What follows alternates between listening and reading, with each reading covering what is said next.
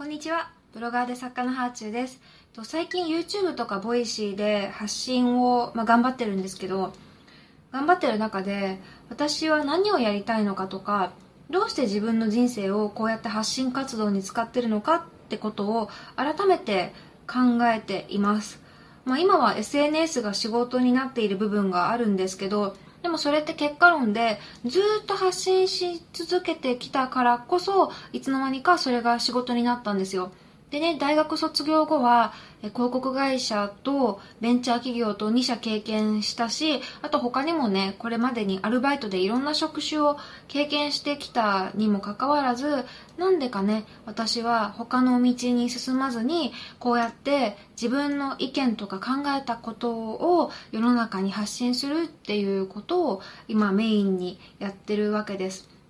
ただ、なんか最初からこう発信をしたいとか、そういうことを強く思っていたというよりは、なんか楽しく幸せに生きたいなとか、自由に生きたいなって思った結果が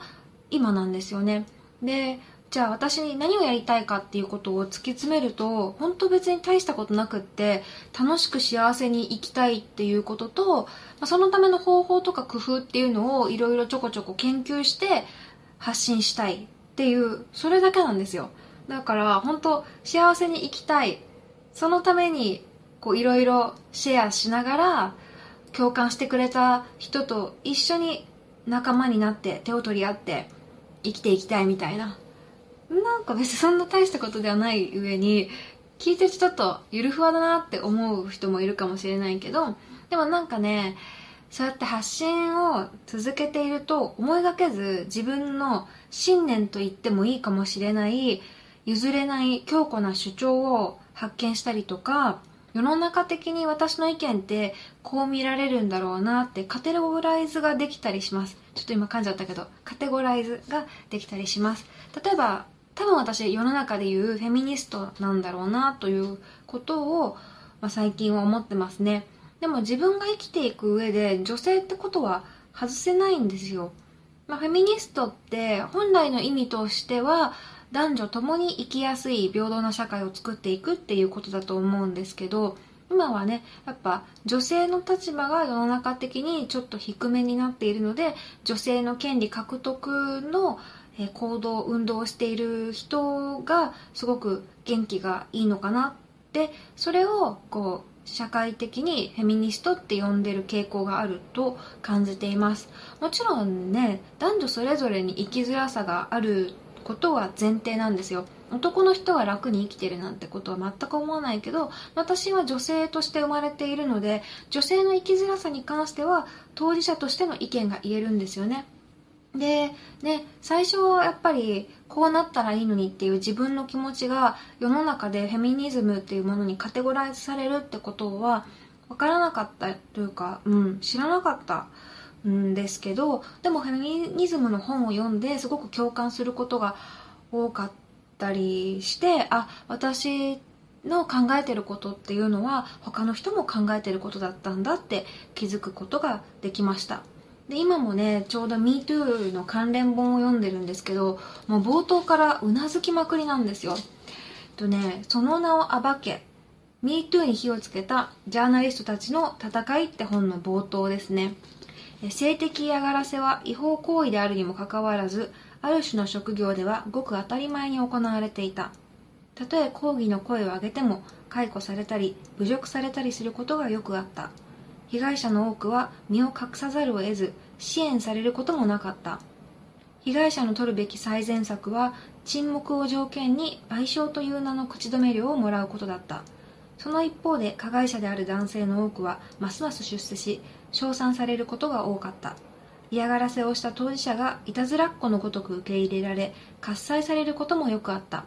深刻なダメージを受けることはほとんどなかった。これ本当の冒頭の冒頭部分なんですけどいや本当そうだなと。ここ数年ねいろんな差別が明らかになることによってこの社会で女性として生まれることってそれだけで男性よりちょっと不利なカードを引くことなんだなって、まあ、愕然としたり絶望したり戦わなくちゃ変えなくちゃって奮起することもあります。んで差別が明らかになったって言ったけどあまりにも巧妙な差別だったし当たり前に存在していたからこそ今もまだ差別が明らかに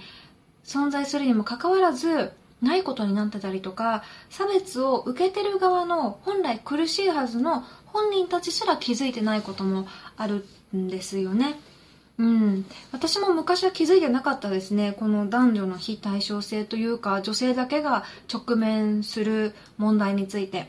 例えば女性は当たり前のように就活の時からいつ子供を産むかみたいなことを考えざるを得ないんですよ。子供が欲しいかどうか結婚はいつするのか。で出産しても働くのかどうかっていうことを私は就活の時に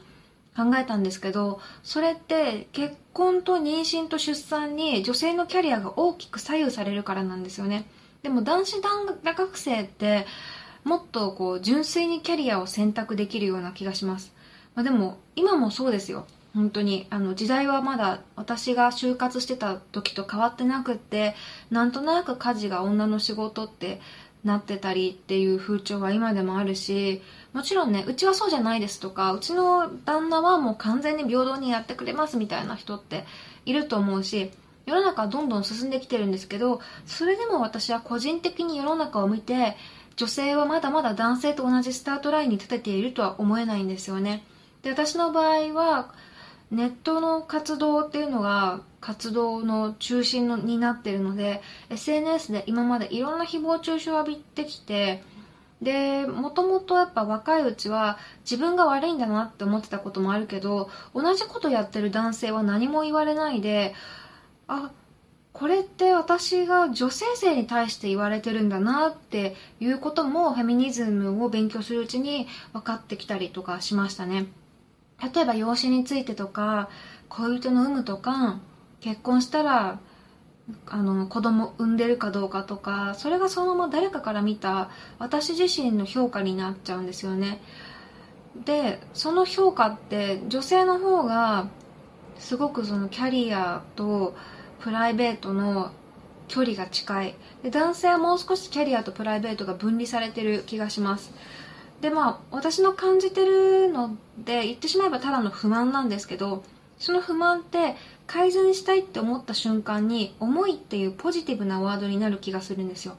不満があって私は世の中に対して発信してますって言うとさどうしてもこうトゲトゲしい感じになっちゃうかもしれないけど思いがあって発信してますって言うとちょっと受け取られ方が違いますよね。これが大事なんだと思います。不満を思いに変えて自分のエネルギーにしてそして社会を変えていく。自分にとって住みやすい世の中を作ることっていうのは同じ悩みを抱える誰かの悩みを解決して社会を進めることになると思います、まあ、私が当事者の問題っていうとセクハラとかの女性差別とか誹謗中傷みたいな社会の問題にしてもね結局生きづらさみたいなものって個人に帰属するっていうよりはやっぱりその根っこの部分には制度とか人々の考え方があるからそこが変わったら解消されると思うんですよ。うん、だからこう未来にこれが引き継がれたくないなっていうものは声高に主張して世の中に対して訴えていくことっていうのがすごく大事だなと考えています。だからね私昔半径5メートルの野望っていう本出したけどこのタイトル良かったなっていうことをつくづく今思っていて今もやっぱ私は自分の生きづらさを思いに変えて自分の半径5メートルの世界をより良い世界に変えていくっていうことを続けてるんですよ。でこれからもそれを淡々と続けようと思ってます。これまでにも私いろいろ炎上してきたんですけどやっぱりこう炎上しようが叩かれようがおかしいことはおかしいって言いたいんですよね。それがなんか個人攻撃になってしまったりとか誹謗中傷につながったりとかなんかこう意見の核を見ずに言葉の上げ足取りが進んだりとかあと面白おかしく報道されることとかの方がおかしいなと思ってます。もちろん自分に一切非がないとは思ってなくて、言葉遣いの未熟さとか、あとみんながみんな私の発信を全部見てるわけじゃないから、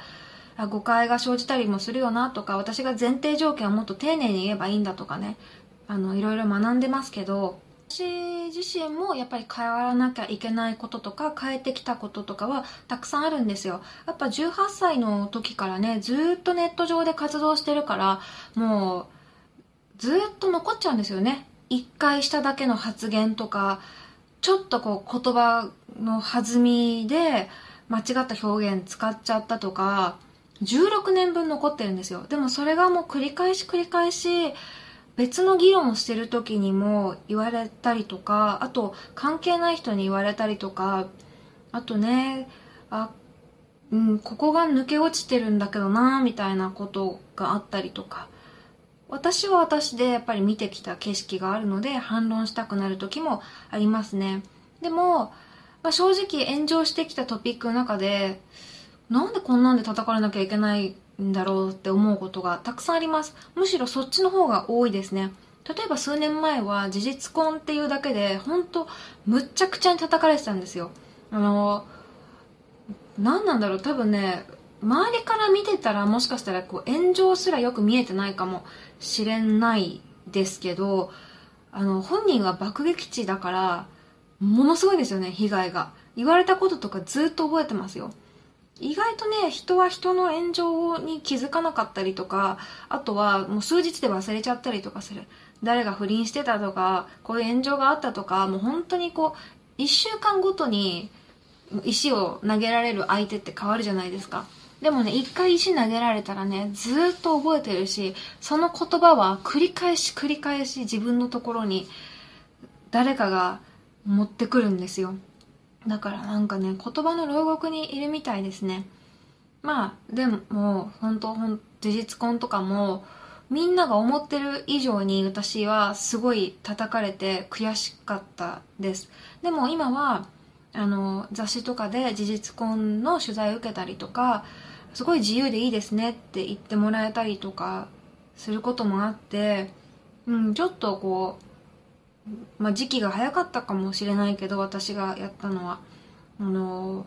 数年単位でねこうやって世の中の空気感って変わるんだなっていうふうに思います。多分もう数年したら事実婚を叩いてる人たちの方がダサいっていう世の中になると思う。18歳の時は私は顔写真と名前出しただけで炎上してノートで有料コンテンツを販売した時も燃えたしオンラインサロンも燃えたしなんかあの、私の炎上の歴史、割と時代の変化、ネットの進化史みたいな感じだなって思うんですけど、うん、なんか、結構燃えるとね、無駄にいろんなところに炎症するし、え、こんなこと言ってないんですけど、みたいな感じに歪んで伝わっていくし、もう、精神的な傷がすごいから燃えるの嫌いなんですけどね。でも、世の中的には炎上商法とか、わざと炎上して燃えてる人って思われたりね、なんかもうハーチューって言葉にまとわりつくマイナスイメージって多分すごいいいんだろうなっていうふうに思います。まあ自分のイメージはね、コントロールできないから一部しょうがないなって思う部分もあるけど、でも、うん、自分がこう口にしたことに対して100倍1000倍の負になって帰ってきて、で、それで本当に死にたくなったことも何回もあるので、でね、よく考えたらね、たかが意見を言うだけのことで死にたくなるって、そもそもそんなおかしな場所になってる SNS の環境がおかしいんですよ。そこは今私は、まあ、一回捨てた命だと思って、この命を使って、ちょっとでもいい方向に世の中を動かしたいなと思ってますね。で、やっぱり誹謗中傷のニュースとかシェアすると、こう、自分にとっての利益があるニュースをシェアしてるっていう風に思われがちだけど私は当事者だからやっぱり発信しやすいからこそみんなに伝えるっていう使命を背負ってるんじゃないかなという風に感じてシェアとかしたりしてます。うん、今誹謗中傷とかフェイクニュースの問題と戦ったりねそういうトピックでメディアに出ることって正直別に自分の活動そのものにすごい大きな利益があるわけではないんですよ。インタビューなんて謝礼もらえないこともある割にものすごくやっぱりチェックも大変だし、またね、こう炎上要素になったりとかするし、うん、なんかブランディングが誹謗中傷と戦う人になることってあんまり嬉しいことじゃないですしねなんかそういうポジションと取りに行ってるんでしょって思われることあるけど全然そんなことない。むしろこんなポジションは取りたくない。普通に本書いて生きていきたいなとかブログ楽しくやりたいなとかそんなところなんですけどね出発点は、まあ、ちょっとなんか愚痴っぽくなってきちゃったのと長くなってきたので言いたいことはまだまだあるんですけどとりあえず今日はこの辺でまとめたいと思います。で今日ね皆さんに持って帰ってもらいたいのはやっぱりあの今いろんな立場でこれを聞いてくれてる人とかいると思うんですけど普段抱えている不満っていうのは改善しようと思った瞬間から思いに変わるし実際に社会を変えるっていうことです。これはもう選挙と同じで一人一人の行動が社会全体を作っていくのでみんなが自分自身の幸せを真剣に考えて行動していけばより良い社会に徐々になっていくと思います。なのでね本当にこう一人一人の行動って言うけどじゃあ行動って何かって言ったら一日の過ごし方だったり SNS での振る舞いだったりとかそんな些細なことの積み重ねだったりとかするのでね。なので今日も一日一生懸命生きましょうっていうことと自分がかっこいいと思う生き方をしていきましょう。はいそんなことが伝えたかったです。ではまた。